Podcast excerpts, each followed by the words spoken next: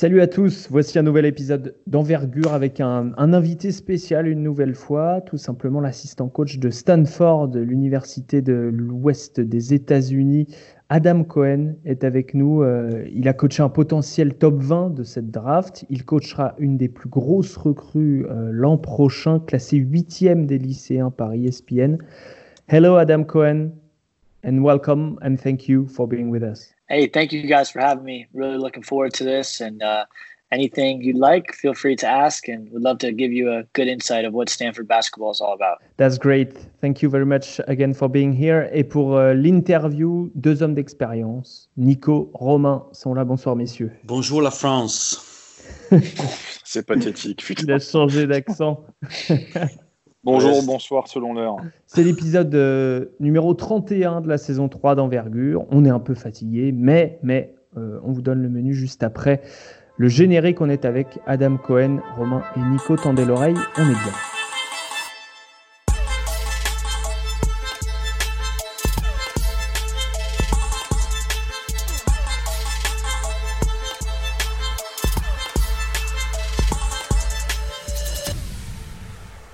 Alors au menu, plein de choses. On va parler de Tyrell Terry. C'est un prospect dont on vous a pas trop encore parlé cette année, euh, qu'on attendait pas très haut en début de saison, qui a fait une première année, une année freshman euh, exceptionnelle à Stanford, si bien qu'il est candidat à la draft pour le moment. On va aussi parler de plein d'autres prospects de la Pac-12, c'est la conférence dans laquelle joue Stanford. Donc Adam à coacher face à des différents prospects, les Nico Magnon, les Jaden McDaniels. Donc on va on va l'interroger là-dessus. Et puis évidemment, on parlera du recrutement assez incroyable l'année prochaine Zaire Williams, huitième lycéen classé par ESPN, qui, qui, va aller dans cette fac avec aussi des joueurs qui reviennent, euh, qui, qui, étaient dans l'équipe cette année, qui reviennent l'année prochaine et qui sont intéressants également.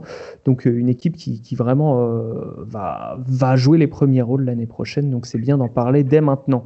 But Adam, first, first thing, it's, um, I mean, it's all over the news, so I can't really um, uh, pass this uh, this topic. Um, the the protest uh, against uh, racism, police brutality. You are coaching students, athletes, so um, very often uh, uh young African American athletes. Uh, have they told you how it is to to be um, a black kid growing in America?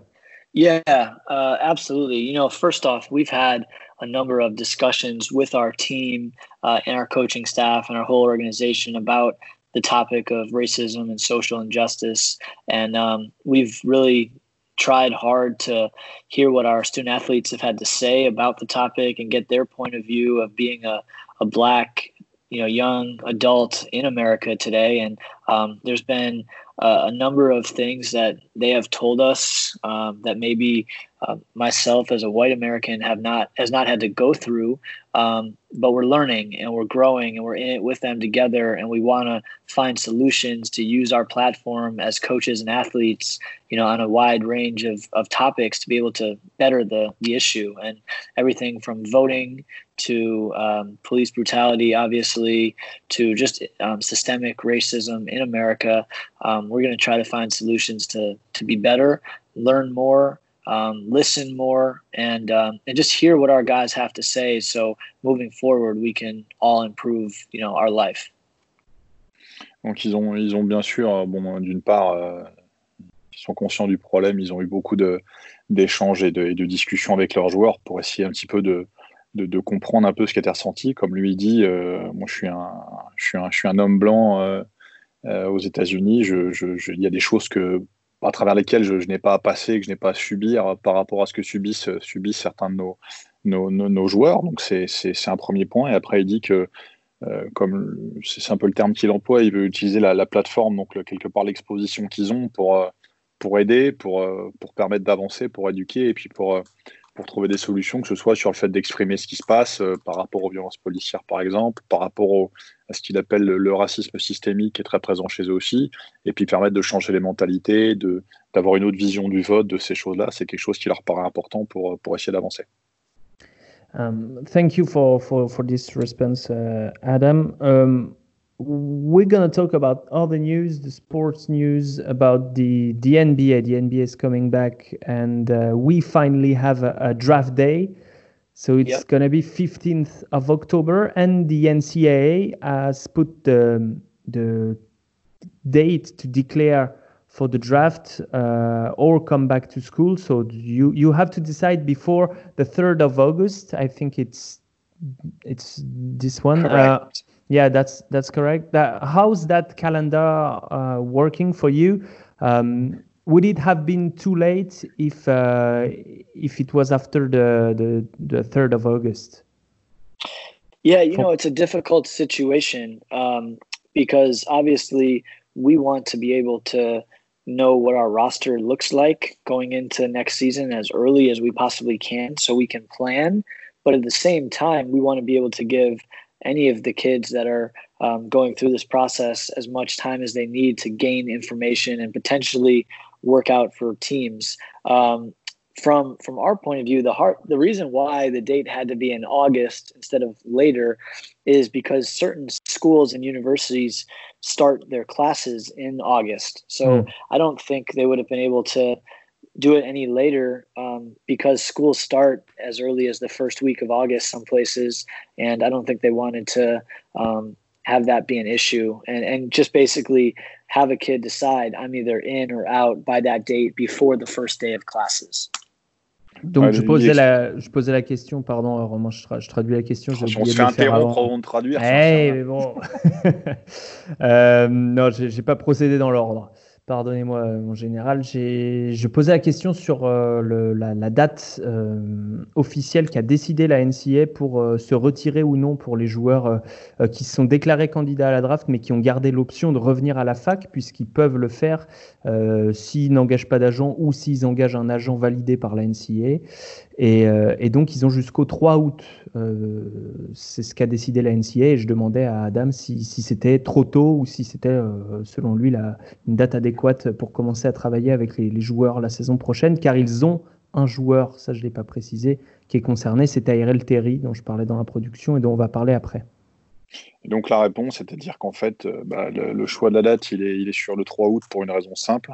Euh, la rentrée scolaire se passe à ce moment-là. Il est très compliqué d'imaginer qu'un joueur puisse euh, décider après la rentrée scolaire euh, si oui ou non il va, il va, il va rester ou, ou poursuivre le processus jusqu'au bout. Et bon, après, j'ose imaginer que c'est peut-être aussi sûrement euh, lié aux, aux, bourses, en fait, aux scholarships qu'ils ont. Et, mm. et, je pense que c'est. I, I, think, obviously, uh, the, the problem regarding the date is mostly um, related to the scholarships, I guess, right? because if you start if you start school i mean you guys don't know what to do with scholarships after that right? Correct um, so if a student was to you know start school and be under scholarship and that would kind of commit him to being in school unless he dropped out um, but we would then have to be uh, we'd have to be liable for him being on scholarship so it doesn't really so you lose one. anybody in that situation yeah we would lose it we okay lose it. Ouais, c'est bien ce que je disais. C'est-à-dire qu'en fait, les, les, les, étudiants qui ont, qui ont, les bourses, en fait, s'ils si, commencent à aller en cours inévitablement et qui, qui, qui derrière ils vont, ils vont au-delà du processus et qui suivent le processus de draft, euh, l'équipe perd en fait une bourse parce que bah, l'équipe doit aller au bout, de, au bout du processus aussi par rapport à ça et donc ils perdent, ouais. un, ils perdent un spot en fait tout simplement. C'est ça. Euh, donc je disais, ils sont concernés puisque euh, Tyrell Terry a, a déclaré sa candidature, euh, sa pré-candidature, si on peut dire, pour la draft, mais on ne sait pas encore si s'il sera à Stanford l'année prochaine. Adam, uh, I, I don't think you will answer that, that question with a yes or no, but I have to try. Um, uh, is Tyrell Terry going to be at Stanford next year? You know, the truth of the matter, and we have had constant conversations with Tyrell and his family, um, is we don't know yet. And he is going through the process of gaining feedback from NBA teams. Um, he has Zoom interviews with every NBA franchise over the last month or so. And we support him either way. We, we want what's best for him. And if he can feel like he's in a great spot to be drafted, you know, in a spot that he wants to be in, then great, go for it. And we support him completely. If he wants to come back to school, we uh, we'd love to have him back as well. So um, the truth is, we don't know, and I don't think he knows yet. I think he is, uh, you know, eager to get more information and, and eager to continue to go through the process. And I think if the if he gets the right feedback over the next month or so, then he'll probably stay in the draft.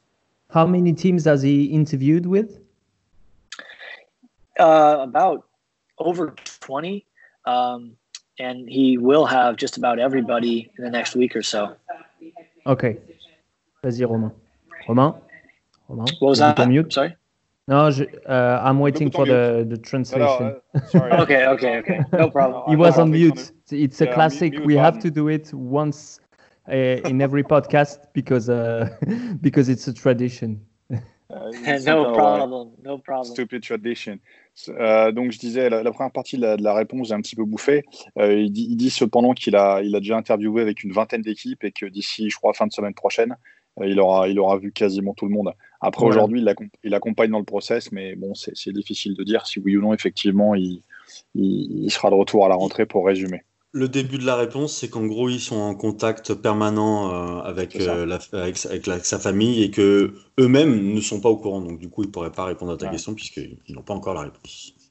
Adam, would you, uh, because uh, I mean, Tyrell Terry was not uh, very well known before the start of the season. And for the people who are listening to this podcast, maybe they don't even know uh, he's a real candidate for the top, top 20 uh, in the draft. Um, could you uh, could you describe his game, his strength and weaknesses, like uh, um, pretty pretty quickly because you know him very well. Obviously, he was your your point guard this year, and I'm just gonna say uh, in French before you you start answering. Donc, je disais Tyrell Terry. J'ai demandé à Adam euh, Cohen de nous euh, de nous présenter le joueur en quelque sorte, puisque c'était le meneur de Stanford cette année. Et là, je suis sur mon ordinateur qui rame et qui essaie de trouver la taille et le poids de Tyrell Terry, qui est donc un Bravo le service public. Ouais, merci beaucoup. 6-2 et 160, 160. Euh, donc si Ben était là, il nous convertirait ça illico. 6-2 euh, et ça doit faire 1m89. 90, ouais, 89. 89, 90 et 160, il doit être à. 80 kg, un peu moins. Un peu, un peu moins, ouais, dans ces eaux-là. C'est ça, euh, et donc euh, joueur, euh, joueur première année. Uh, sorry, Adam, for the delay. uh, how, how, would you no describe Ty Tyrell Terry's game? Yeah, Tyrell is um, he's a really unique kid. First of all, um, he is a under the radar prospect, and he was in high school as well. He was a kid who uh, was more of a true point guard in high school, and now he's been able to really improve his scoring ability. Uh, he is an elite shooter, uh, especially off the bounce with range, you know, beyond NBA three. I think he tries to model his game after Trae Young, uh, who has a similar body type to him, but they're they're definitely different players. Um, he can really shoot at six one and really be able to you know, create his own shot off the bounce. So the best thing he does is shoot. The best thing he does is make plays off the bounce where he can get into his own shot motion. Um, I think he's he definitely has to improve his body and strength is a issue that he knows he needs to get better at, and um, that's the one thing that would hold him back at this time. Donc on, on parle d'un joueur qui a, qui a, une vraie capacité à tirer, comme il dit, c'est même au-delà de la, distance NBA si besoin. Il, est, il, construit vraiment son jeu autour de, de, de Trey Young, euh, parce que physiquement, il trouve qu'il y, a des, qu'il y a des similitudes sur le corps, même s'ils sont des joueurs un petit peu différents. Euh, c'est un joueur capable de tirer, de tirer en rythme et d'être, assez réactif de ce côté-là, capable de faire jouer un petit peu aussi. Donc il y a, y, a, y, a y a, des aspects intéressants là-dessus, sur le tir notamment. Hmm tir en sortie de dribble, euh, notamment, j'étais, euh, j'étais en train de chercher les, les stats précises. c'est vrai que c'est un joueur qui, qui shoot à, à 41% à 3 points sur 5 tentatives et 89% au lancer franc dès sa première saison euh, en tant que titulaire, 32 minutes par match uh, en NCAA. We just said that his numbers for uh, for a freshman, uh, either from three or or or the or the stripe, are pretty good. The, the percentages are pretty good. Yeah, extremely, extremely good. Um, you know, he shot a majority of threes and catch and shoot situations where he shot at a really, really high level and off the bounce. And you know, for the year, he shot um, 41% from three and 89 from the free throw line. Yeah, exactly. Yeah, yeah that's Donc, Ouais, c'est ce qui, bon, il résume ce qu'on vient de dire, à savoir sortie de dribble ou sur des situations de catch and shoot. Et bon, il a redonné les mêmes valeurs de, de, de, de pourcentage que nous, donc c'est voilà, joueur, joueur très intéressant. Hmm. Et alors quand même 30% de ces, ces, trois points, je précise ça, sont ne proviennent pas d'une passe décisive. Donc ça veut dire qu'il sait aussi se, se, créer son, son shoot. So that uh, 30% of, uh, his shot from three uh, don't come from an assist, which means he, knows how to create his own shot. Correct. Yeah, he he really did a good job, especially in pick and roll situations, of reading the coverage and being able to shoot from behind, um, shoot behind handoffs when guys go under. He shoots from from deep range, uh, and he also is able to get to his pull up, you know, in the mid range. And I think um, he has to continue to get better at the little floaters and and the mid range stuff. But he does do a good job of finishing at the rim for somebody his size. Euh, parenthèse d'ailleurs, tout à l'heure, il disait qu'il fallait qu'il développe absolument l'aspect physique. J'avais bouffé ça en cours de route. Oui. Là, il, il, dit qu'effectivement, oui, il y a une vraie qualité de, dans la création du tir, que ce soit sur les end-off, sanctionner un peu ce qui se fait en défense, lire ce qui se fait sur les pick and roll aussi, euh, il a un pull-up à mi-distance qui devient intéressant. Il trouve qu'il faudrait qu'il travaille son flotteur également pour avoir des varier un petit peu. Et pour quelqu'un de son profil, il finit plutôt bien au cercle. Ouais, 60% au cercle. Justement, il a beaucoup progressé. Nico, tu avais une question sur, sur la progression euh, de Tyrell Terry. Ok. Adam? Uh, Yes. First time we met, some NBA scouts introduced you to me as a very good recruiter, but also like a, a, a coach who is known to develop PG skills on his players. Do you agree with the with this profile? yes. Um, yeah. Absolutely. Yeah. I I spend a lot of time and and pride in helping develop um, our point guards for sure. And everywhere I've been, um, that's been a, a constant that I've I've taken a lot of pride in in working towards helping our point guards get better. Ouais, il dit que partout où il est passé, effectivement, il a, il a, il a, il a aidé, euh, il a aidé les meneurs de jeu à, à progresser, à se développer. C'est quelque chose dont il est, dont il est lui assez, assez content. And how do you explain that? Have you uh, a method, or is it your signature look? You know, um, I think it's it's just a uh, a focus of mine, and those are the guys that I spend the most time with. So those are the guys that I study the most. Whether it's NBA point guards that we try to take things from their game to add to our game. It also has to do with the style of play that we've played in, where um, every team I've been a part of has been a very high pick and roll system where everybody else is spaced and spread uh, with shooters surrounding them. So it makes uh, my guards' job a lot easier to make the correct reads in pick and roll, and then they're able to play in transition with space as well. So I think it's just a, a, um, a theme of freedom for our players to make the right plays and make the right reads. C'est les, les, joueurs avec lesquels il passe, il passe le, le, le, plus de temps, donc c'est ce qui crée aussi un petit peu le, le lien et l'habitude qu'il a de travailler avec les meneurs de jeu. Toutes les équipes sur lesquelles il a, il a travaillé étaient des équipes qui jouaient beaucoup, beaucoup sur pick and roll, donc euh, ça implique de travailler tout ce qui va avec, à savoir la lecture, l'utilisation des écrans, etc. etc.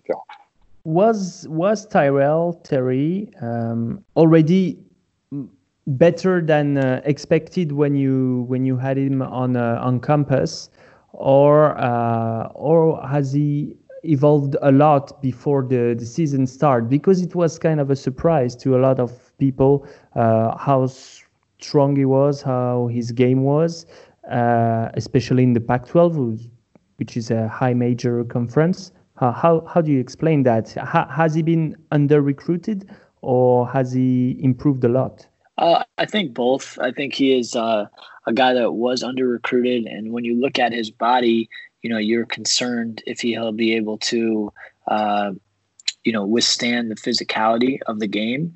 Um, but I will say uh, he is he has proven that he's he's gotten better and he has really improved and he's put the time in to get better. He's looked at his weaknesses, which he knows he knows what his weaknesses are. He's pretty self-aware of who he is as a player, and he's put the time in to improve those. So I think he can continue to get better over the next you know couple of years as he keeps improving. Il y a une vraie évolution et euh, il est tout à fait conscient donc euh, de, de ses faiblesses à l'heure actuelle. Donc c'est ce qui le, le, rassure un petit peu sur la capacité du joueur à évoluer, euh, à évoluer dans le temps. Il y a une progression physique à avoir, euh, mais bon, il y, a une, il y, a une, vraie progression constante et, euh, et ça, ça, ça, le rassure pour la suite. Euh, je vais lui demander maintenant de faire une, une comparaison avec, avec un autre meneur euh, de, de, Ça va nous éviter de le faire, c'est parfait. C'est ça. Non, non, une comparaison avec pas un joueur qui, qui, joue déjà en NBA, avec un autre prospect dont on a déjà parlé, un, petit Italien.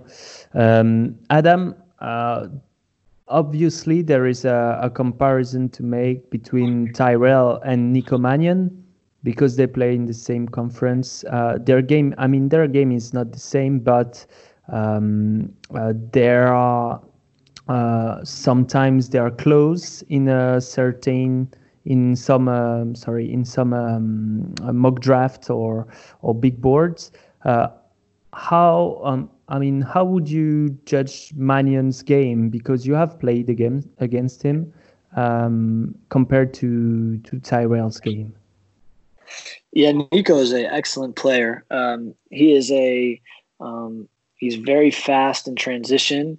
He uh, you know plays with a flair to his game and a passion and excitement that is really really impressive. Um, they actually beat us the one time we played them this year in a close game.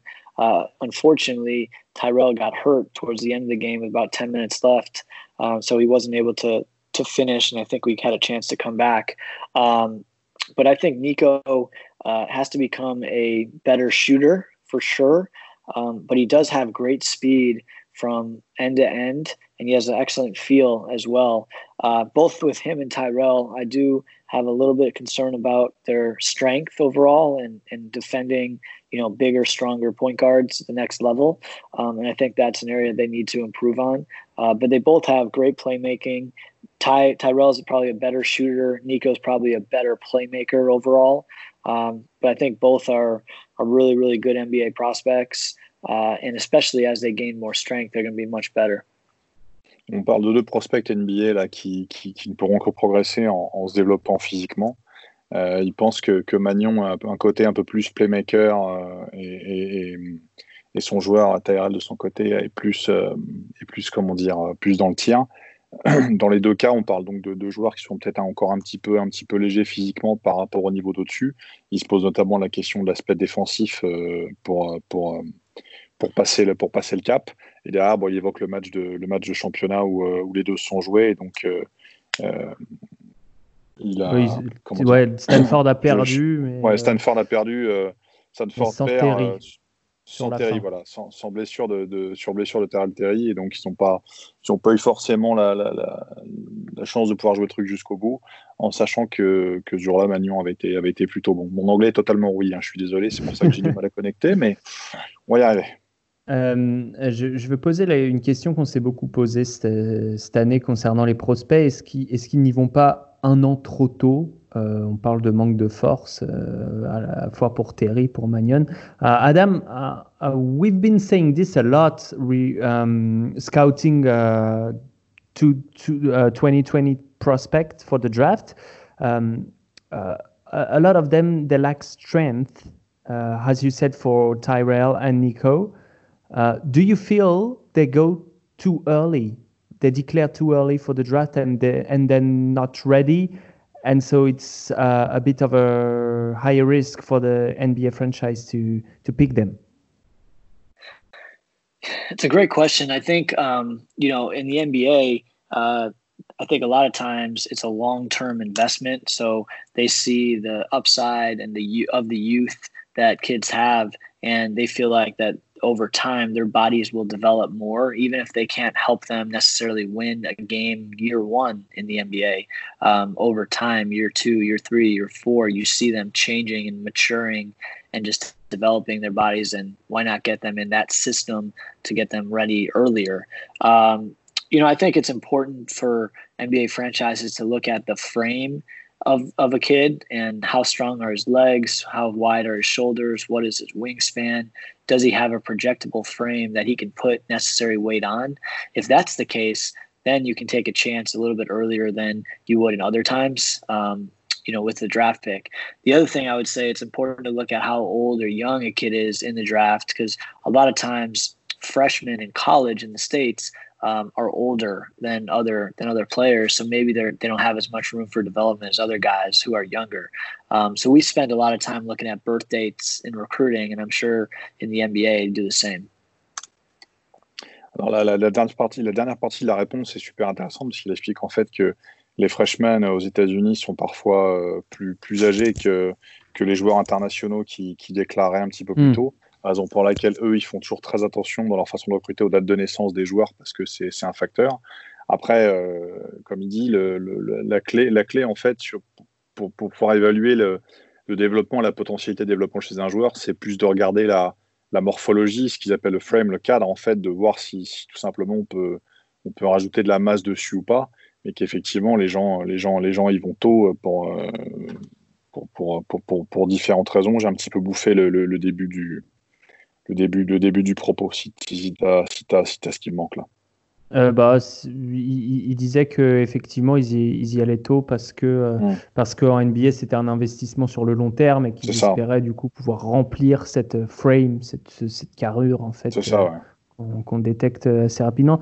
Uh, but Adam, um, an NBA when a, an NBA franchise drafts someone, they, they draft him. The, the contract is like three years, four years long. So if a prospect is really um, too far from being uh, playable, if I can say so. Um, uh, I mean, it's difficult for, for this franchise, and it's easier to pick someone who is uh, who will be ready to play earlier, like the kind of uh, Anthony Edwards or I don't know, Cole Anthony, uh, who who, who Obi Toppin. Obi Toppin, obviously. Is it possible to evaluate uh, how many time? will it take to to get a player ready to play in the NBA at pro level?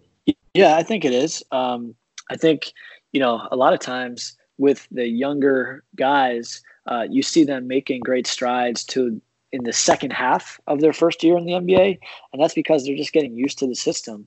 Um, I think it's it's it's a lot easier to see how a, a player's body can translate to the pounding of an NBA game. Like the reality is, Nico Mannion or Tyrell Terry are going to take a little while to have their game translate because of the strength.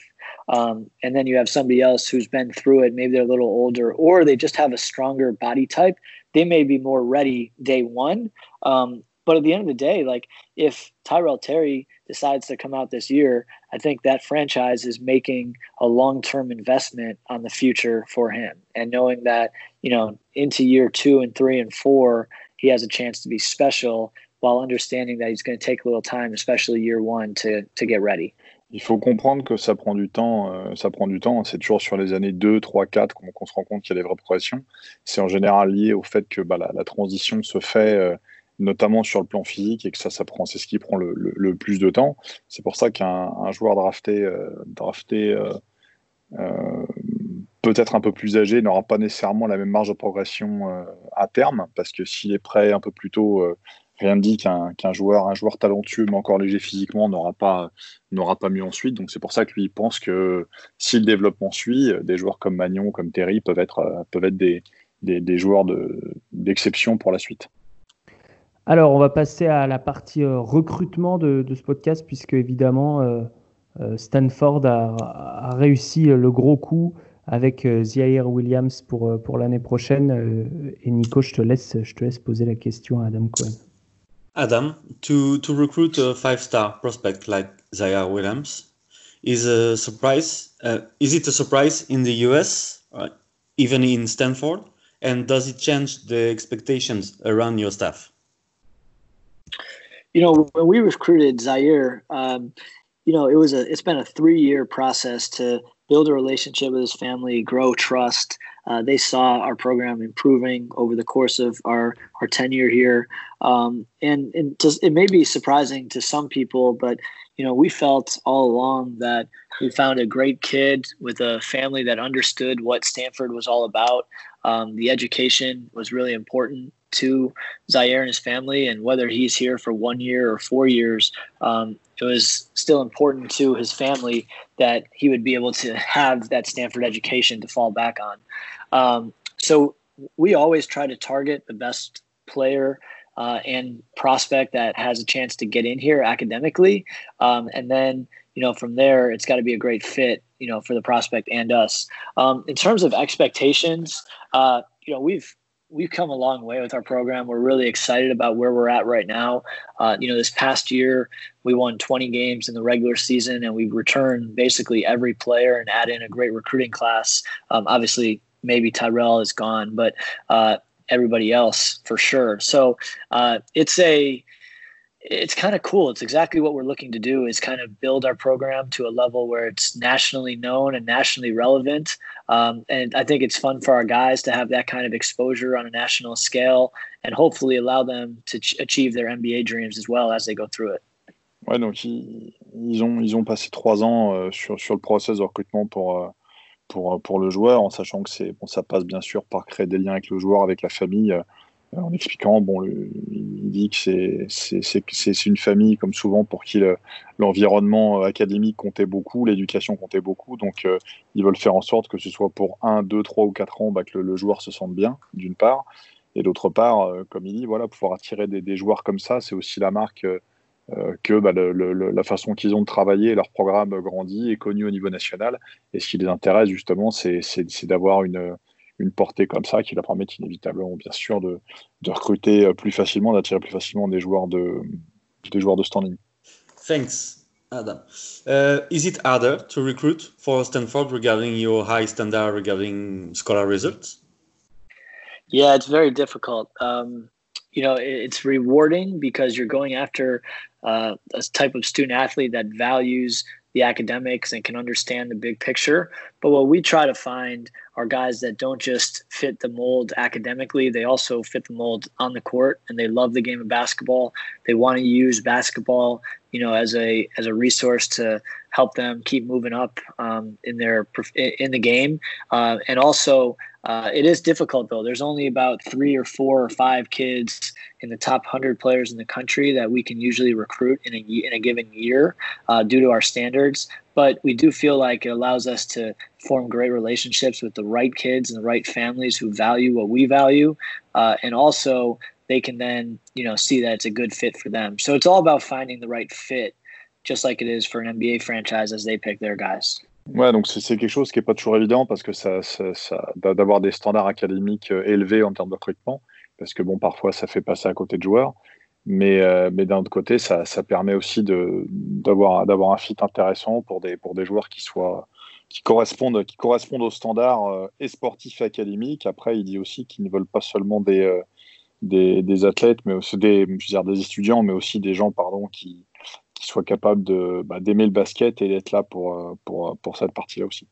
Hum. Et il dit un chiffre intéressant sur le top 100 euh, ESPN, enfin le top 100 des recrues lycéennes, ils peuvent en recruter que 3 ou 4 avec leur standard euh, académique. Il n'y en a que 3 ou 4 qui rentrent dans leur standard académique, ce qui est vraiment très peu quand on sait que des, les grosses machines, euh, Duke, Kentucky, 3 ou 4, c'est dans le top 50, ils ont recruté 3 ou 4 par an. Quoi. Après, il faut préciser que Stanford, euh, sur le plan, sur le plan comment dire, sur le plan académique, c'est pour les gens qui connaîtraient pas trop trop le championnat universitaire et les, et les, et les facs aux États-Unis, c'est une école euh, de très haut de gamme. Mmh, ouais, ouais c'est pour ça que je posais la question. Effectivement, tu fais bien de préciser. Merci, mon ouais, général. I, I, just added that um, for, for people here who are not really um, familiar with the way uh, college basketball works and and and, and academic academics works. um, Stanford is is is um, a really really um, high um, standard school in terms of of uh, like reputation, academics, and everything going around. It's like it, it's comparable to those schools uh, from the East Coast, from the Ivy League. Like it's really high standards. Yeah, correct. And um, the difference, you know, with our place is you're talking about one of the best athletic departments in the country. And actually, for the last 25 years, Stanford Athletics has won what we call the Directors Cup. And the Directors Cup is how um, athletic departments are rated amongst each other. And Stanford's won the mm-hmm. nation's number one athletic department for 25 straight years. And it's a mix of all the different sports, so not just basketball, but it's pretty amazing when you have roughly 1,000 student athletes who are all extremely bright academically as well, all in the same area, um, getting an Ivy League type education, but also being able to play sports at the highest level. That, that's a great achievement, even for the for the department, like for the school. That's that that's real impressive. Uh, yeah, thank he, you. He, You're welcome. Euh, il explique en fait que c'est une école et les standards académiques sont élevés, mais les standards sportifs aussi, euh, qui sont gagnés combien d'années de suite, il a dit? 25. 25 années de suite, ils ont gagné ce qu'ils appellent la Directors Cup, qui, qui récompense en fait l'organisation sportive des écoles.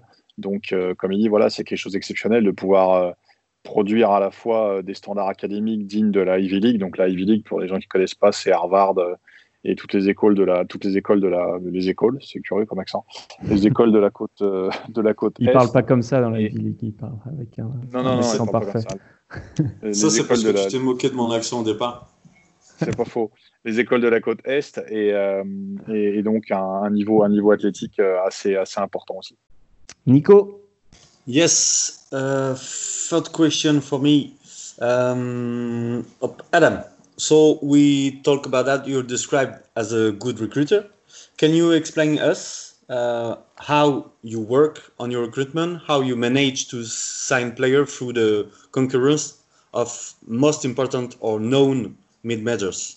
You know, I think it takes a relentless approach to getting to know and building relationships with families and players um, where they can earn tr- where you can earn their trust um, and you know, I, I think uh, over time you build trust by being consistent with your actions and how often you're contacting them, either by text message or phone call, or you're going to see them in person and watch them play. Um, that happens a lot. I mean, we, Ziaire Williams, over a course of three years, we saw play uh, over, you know, probably 20 times, 20 different occasions.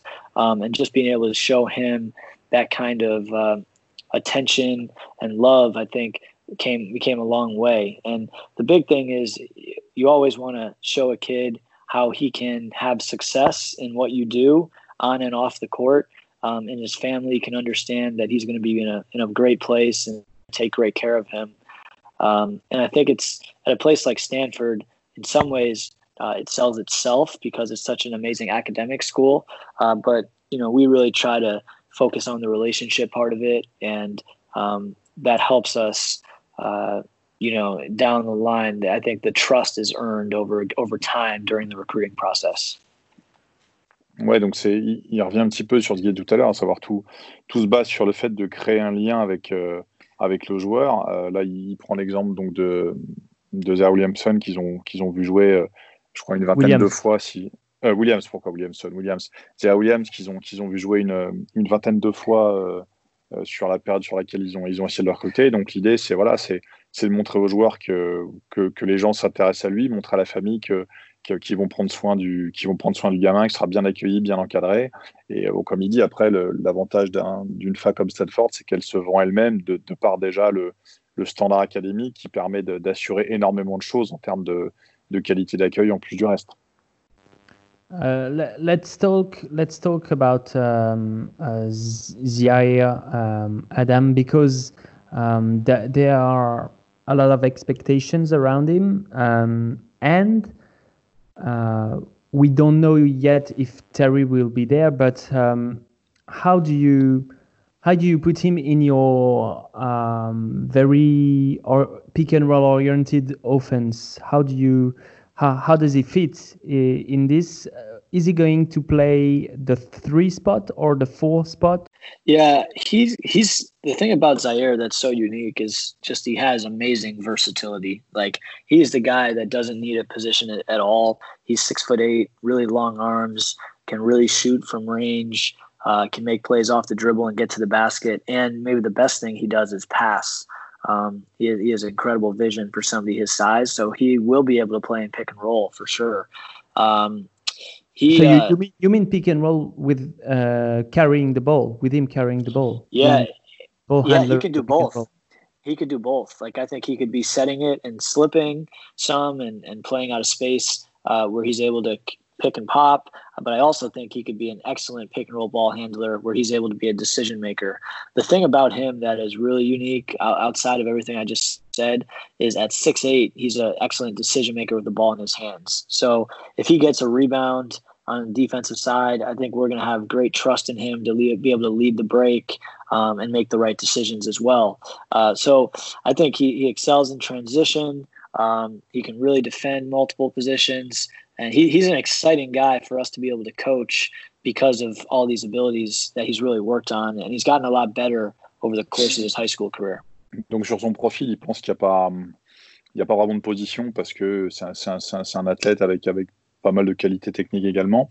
Il pense que plus spécifiquement, c'est quelqu'un qui serait capable de jouer sur le de jouer les pick and roll euh, comme, comme porteur de balle, bien sûr, parce qu'il y a la lecture, parce qu'il peut faire jouer. Et parmi tout ce qu'il sait faire euh, sur le terrain, il en parlait tout à l'heure, bon, il sait faire différentes choses, mais passer, euh, passer et donc lire, c'est ce qu'il fait, c'est ce qui fait quasiment mieux. Hmm. Pour un joueur de, de, plus de 2 mètres, hein, il fait 6-8, donc ça fait quoi du Ouais, c'est ça, pour un joueur, ça fait 2-4-2-5, ouais, pour, pour un joueur de cette taille-là, c'est vraiment, vraiment intéressant. Très intéressant. Dans, un, dans un, jeu, ouais, dans un jeu positionless un petit peu, dans un jeu comme ça, dans, dans le jeu moderne, c'est, c'est, voilà, ça correspond tout à fait au standard. Hmm. Et il disait aussi euh, très, très important en défense, capable aussi de, de, d'être, euh, d'être polyvalent et de défendre plusieurs positions euh, également. Donc, donc intéressant. Je, je, vais poser une question plus sur, sur les, les attentes de, de, l'année prochaine, puisqu'il peut y avoir une grosse équipe. Um, Adam, honestly, aren't you trying to bring back Tyrell? Because if he, if, if he comes back to school, you you have a final full team. Yeah, we we really do, um, and I think to be totally real, I think even if he doesn't come back, we have a really good team, and I think we'll get better over time. Um, I, you know, it's one of those things where we tell players in the recruiting process that we're here to help them achieve their dreams, and we really want them to be able to put themselves in a position where they can achieve their dreams. And obviously, for most of those guys, um, it's getting to the NBA. Um, so if Tyrell feels like he is ready to achieve his dreams, yeah. we are behind him every step of the way. And I mean that. And it's one of those things that's obviously a difficult situation for a college coach in some ways. But if you look yourself in the mirror and you say, man, this is why I'm in the business. This is I want to help kids get and reach their goals and dreams. Then um, we're going to do the right thing by them. And we also know that it, shows that we did something right and we helped him you know get there. So we support him completely. Um, it's it's an interesting scenario obviously uh, and we just want him to make the right decision for him uh, no matter what and that's the most important thing through this process what's the scenario if he doesn't come back who's going to carry the ball because you you said you said Zia Williams is able to do it um, your recruiting class is uh, I mean you have a point guard but uh, I don't I don't feel like he's a high recruit. He's, he, he wasn't ranked. And uh, uh, who's going to carry the ball for your offense? Daejon Davis? Yeah, so yeah, so Daejon Davis has played point guard for us in the past, um, and he's an excellent downhill driver, um, and he can really make plays off the bounce. Uh, so he would be one. You know, Bryce Wills, who's played different positions for us, is capable of doing it, and we're bringing in two guards as well. So I think it would just be by committee, and we would give multiple guys the opportunity to handle, especially in transition. Um, so it would be different, but it'd be something we could still work through.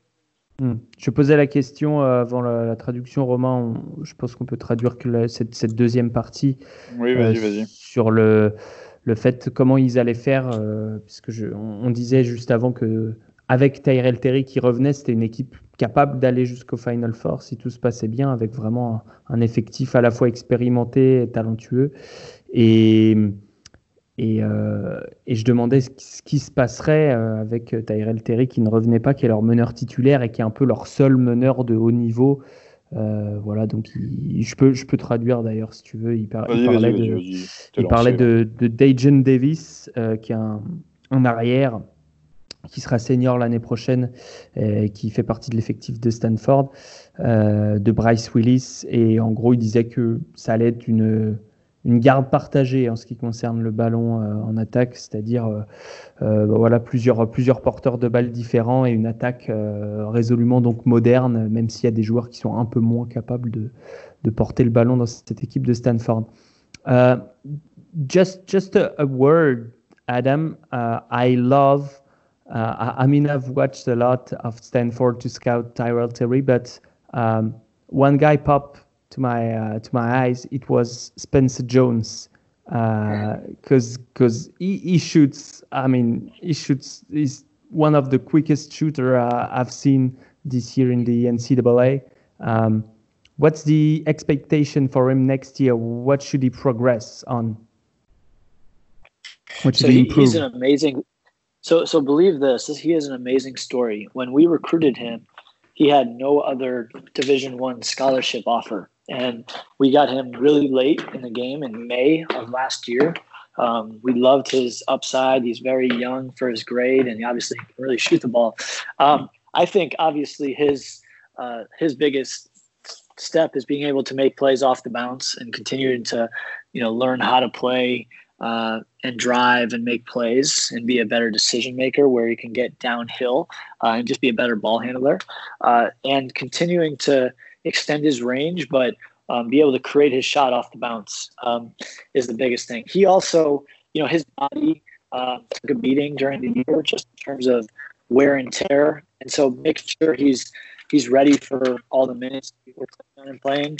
Um, his body. So I'd say the two areas are getting better the bounce, um, continuing to develop his his game to make plays, and then just taking care of his body and loosening him up a little bit because he already weighs about 220 pounds, which is great size for a wing like that. Je posais ouais, la question sur, euh, sur Spencer Jones. Ouais, voilà. Euh, que, bah, si tu... Ouais, sur, moi sur le début, ce que j'ai entendu, c'est qu'au départ, il n'avait pas d'offre de Division 1. Mm. Donc, euh, donc c'était, c'était, c'était une bonne chose. Euh, et puis derrière, ça commence à grésiller. J'ai, j'ai perdu le fil petit à petit. Bon. Alors moi j'ai eu la suite. En gros, il disait, je demandais alors la progression de Spencer Jones. Déjà, je vais préciser que Spencer Jones c'est un joueur qui shoot 6 3 points par match à 43%. C'est pour ça que je lui posais la question euh, à 2m01. Et visiblement, il a pris du poids parce qu'il nous a annoncé 220 pounds, donc euh, plus de 100 kilos maintenant. Donc, euh, donc un joueur solide euh, qui, jouait, euh, qui jouait 28 minutes par match, lui aussi première année cette année à, à, Stanford. Je lui demandais comment il pouvait progresser la saison prochaine. Il a dit évidemment en faisant des, en, arrivant à porter la balle, en, en, arrivant à créer avec la balle euh, et également en se renforçant musculairement, puisque, euh, euh, visiblement il a eu des difficultés avec son physique, des délicatesses avec son physique cette année. il, a, été éreinté par, une saison un peu longue. 32 matchs joués pour lui cette année avec Stanford, donc, donc pas évident, mais c'est un, prospect pour ceux qui nous écoutent à, à surveiller pour l'année prochaine. Adam, just a follow-up question about um, Spencer Jones. Uh, he has shot only 70% at the free throw line, but he shot only 23 times in the season.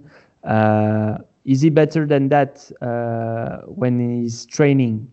Uh, has he? Is there a free throw problem or or not? No, absolutely not. He's a great shooter. Um, I just don't think he got there enough, and our job as coaches is to help him be able to get there more than 23 times in 30 games. He needs to get there around 100 times. And um, so I think it's just consistency of getting him there more often. Ouais, la clé, c'est d'aller de plus en plus sur la ligne. En fait, il n'y va pas assez.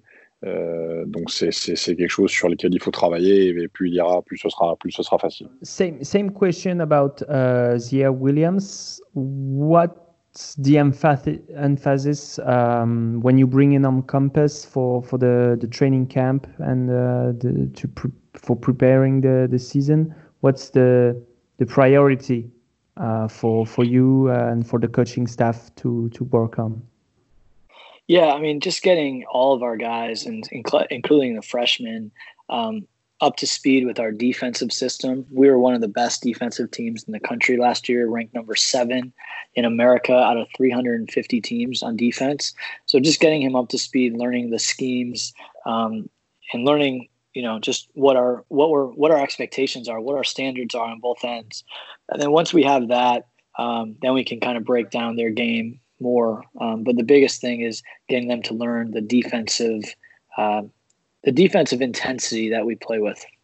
And and after that, uh, concerning the, I mean, about the individual skills, skill set. Yeah, for for Ziaire, for Ziaire, it's just we want to put him in pick and roll early, and being able to teach him the the reads out of all those pick and rolls, um, and figuring out where he's able to attack and where he's able to you know make the right passes.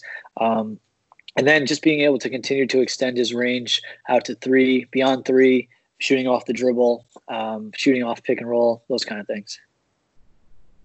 Donc il dit qu'une des, clés notamment c'est de comprendre les règles défensives et de, voilà, de, de, de, regarder les adversaires, comprendre les règles défensives, savoir comment, fonctionne le système défensif. Et par, rapport à Zéa Williams, euh, ils veulent très vite, le mettre dans le pick and roll, le mettre en responsabilité sur cet aspect-là, et, euh, puis ben voilà, travailler après sur tout ce qui va être tir, euh, la distance, le range, etc. etc. C'est ça. Nico a une question plus, plus générale sur, euh, sur la, la, carrière de d'Adam Cohen qui a coaché en fait plein de plein de futurs joueurs pro. Euh, on a Okpala, on a euh, Damian Jones. Euh, peut-être une, une, question là-dessus. Adam, stop me if I'm wrong, but you've worked with uh, Okpala, who is now in uh, Miami G League team and played few NBA games this season. With uh, Wade Baldwin, who is now in EuroLeague with Olympiacos. Luke Kornet in Chicago. Damian Jones now in Atlanta. and this isn't Tyrell Terry. Um, which player uh, was the maybe the the most surprising player to regarding his path to go in the NBA? I would say, without a question, uh, Tyrell Terry. All those other guys uh, were physically really, really impressive and ready. Tyrell just had a long way to go, you know, in terms of his body. We knew he could get there eventually, but not anybody would have thought this fast. Um, but the way he shoots the ball gives him a chance. And that's just a lesson for all of us to know that shooting makes up for everything. Donc il dit que, que, que dans le cas de Terry, euh, plus précisément, euh, il, il, savait qu'il y aurait, il y aurait peut-être la possibilité d'y aller, peut-être pas aussi vite, mais aujourd'hui, une des garanties sur son jeu, c'est la façon dont il tire et, et la distance à laquelle il peut tirer. Et du coup, je vais peut-être traduire la question. Je, ouais. En gros, je faisais la, la liste des joueurs euh, qui ont joué en NBA ou qui sont encore en NBA qu'il a, avec qui il a pu travailler. Et je lui demandais un, par rapport au parcours, lequel était euh, peut-être s'apparentait le plus à une surprise. Et donc, effectivement, il répondait Tyler Terry par rapport au, au physique et en, après ce que tu viens de dire, euh, monsieur Leroy. Bon, on, a, on, on, avait de toute façon dit une heure et visiblement. Euh euh, l'ordinateur euh, d'Adam a, a, en a décidé ainsi, sa, sa, connexion s'est arrêtée. Donc on, on, va conclure ce podcast. De toute façon, on avait vraiment fait le tour des, des questions qu'on voulait lui, lui poser. Merci Nico et merci Romain d'avoir joué le jeu pour, pour cette interview d'Adam Cohen. On remercie Adam qui ne nous entend pas, mais, mais qui l'entendra lors de, lors de la publication du, podcast pour euh, ces, ces, ces, insights sur les, joueurs de Stanford, une équipe à suivre l'année prochaine et euh, un Tyrell Terry peut-être à suivre dès cette draft, pourquoi pas dans le top 20. Euh, en tout cas, il a interviewé avec euh, quasiment toutes les équipes, toutes les franchises NBA, donc c'est très intéressant du point de vue euh, du point de vue bah, de, de, la projection qu'on peut en faire pour la draft, ça, ça veut dire qu'il dépassera peut-être pas euh, le, le 35-40. Quoi. Ça, c'est en tout cas s'il se présente. Euh, merci encore messieurs. Euh, à vous qui écoutez, n'hésitez pas à aller sur notre site internet, euh, à vous abonner également à notre compte Instagram, à notre compte Twitter. On vous, on, vous, envoie des infos au quotidien sur, sur les différents prospects. Donc, donc voilà, abonnez-vous. Et, euh, et, on fait de notre mieux pour vous produire du contenu pour euh, en vue de cette draft qui, euh, qui sera donc le 15 octobre. C'est désormais officiel. Ciao tout le monde.